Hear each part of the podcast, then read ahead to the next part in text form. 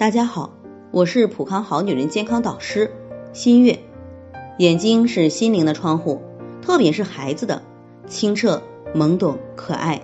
可如果戴上了眼睛，或者动不动就迎风流泪、畏光等等，犹如给这双心灵的窗户蒙上了一层灰尘。当然，也会让心疼孩子的家长相当着急。这不，白女士经朋友介绍，昨天过来咨询，说孩子十岁，虽然是独生子。但是对各方面要求还是比较严格的，尤其是学习上。因为疫情，孩子已经在网上上课有一段时间了。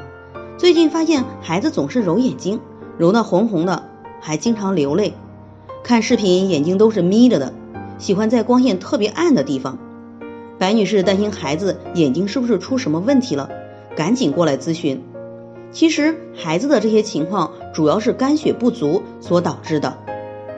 现在是春天，万物生发。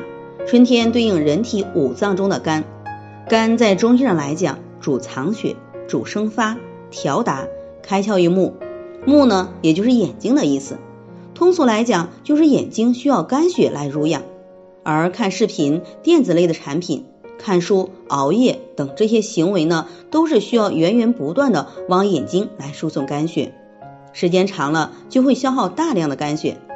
如果在饮食上不是特别注意去补充，那么孩子逐渐会出现眼睛干涩、流泪、畏光、视力下降等情况，长此以往势必会影响到孩子的学习。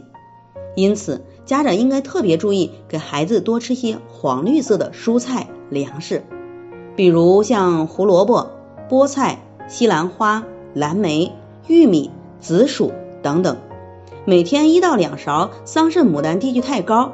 可以促进肝血的生成，来保护我们的视力。